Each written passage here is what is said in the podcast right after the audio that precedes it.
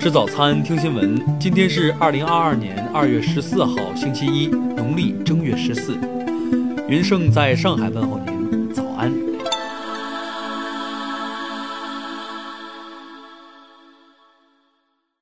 首先来关注头条消息。韩国首尔新闻援引日媒报道称，有韩国运动员抱怨北京冬奥村食物油腻不好吃。韩媒还写道，韩方多次在冬奥村附近设置配餐中心。而被引用的日媒则提及，日本等国运动员对奥运村饮食均表示满意，只有韩国运动员批评食物不好吃。对此，奥运村部部长沈千帆表示，运动员菜单的制定是一个相当复杂的过程，和普通人的餐饮习惯不太一样。沈千帆说，当前大家对奥运村的特色美食，比如饺子、烤鸭等关注较多，但实际上这只占奥运村餐饮中非常小的一部分。奥运村按照国际奥委会要求，在保证运动员基本营养元素的基础上，对各国不同口味尽量予以满足。听新闻早餐知天下大事，下面来关注国内新闻。国家卫健委昨天通报，十二号新增本土确诊病例二十八例，其中广西百色市十二例，辽宁葫芦岛市十一例。辽宁葫芦岛市十二号发布通告。即日起，全体市民尽量不出市，居家不外出，严防疫情外溢。八号以来，该市已累计报告四十三例确诊病例。近日，网传北京市部分学校和幼儿园强制学生接种疫苗。北京市教委昨天发布说明，反对强制接种疫苗或将接种疫苗作为孩子参加正常教育教学活动的前提条件。国家卫健委近日对尊严死立法答复称。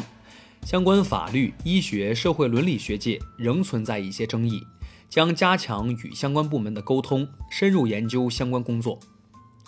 云南新颁布丽江市旅游条例，今后凡擅自进入未开发区域被困者，救援费用自担。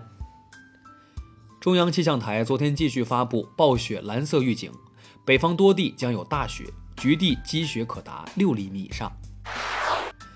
下面来关注国际新闻。乌克兰局势紧张对峙之时，十二号，拜登与普京再次通电话，通话超过一小时，但未见明显转机。当地时间十二号，乌克兰总统泽连斯基表示，有关俄罗斯即将入侵的消息正引发恐慌，他要求在看到确凿证据后再提供信息，避免渲染恐慌情绪。面对紧张的乌东局势，巴尔干国家塞尔维亚总统武契奇十一号宣布。国家已经紧急采购了盐、面粉、豆类等民生物资。德国昨天举行总统选举，现任总统施泰因迈尔以超过七成的高票，毫无悬念地获得连任。当地时间十二号，朝鲜和盛地区一万套住宅建设工程奠基，金正恩出席奠基典礼。朴槿惠的养老别墅曝光后，一夜之间成为韩国网红打卡地，半天内就有数百民众前往参观。还有粉丝在住宅周围挂起应援横幅，期望朴槿惠再度从政。联合国二号表示，五名联合国工作人员执行实地任务后，在也门南部遭到绑架，绑架者疑似基地组织武装分子。美国国家航空航天局宣布，詹姆斯·韦伯空间望远镜首次拍摄到星光，还传回一张自拍照。下面来关注社会民生新闻。温州一家店主报警，自己店铺使用的微信账号一年多内向一账号转款五百多万元。警方很快锁定一名店员为嫌疑人，他偷看了店主的密码，偷偷转账用于大肆购物。目前他已因涉嫌盗窃罪被刑拘。天津市通报，以涉嫌妨害传染病防治罪，对葫芦岛返津未报备的病例王某某进行立案侦查。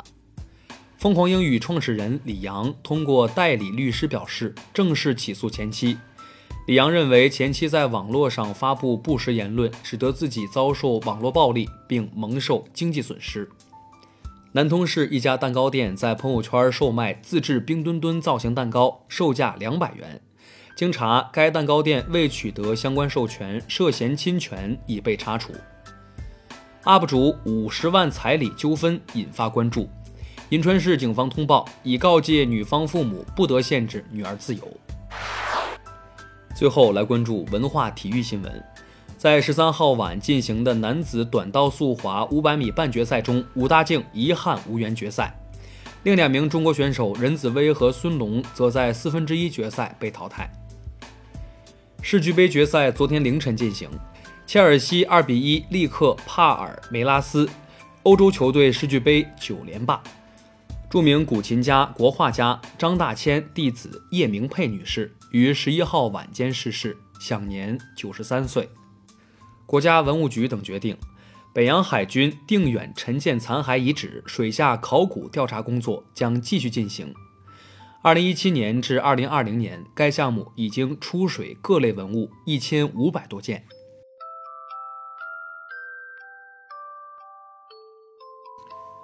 以上就是今天新闻早餐的全部内容，咱们明天不见不散。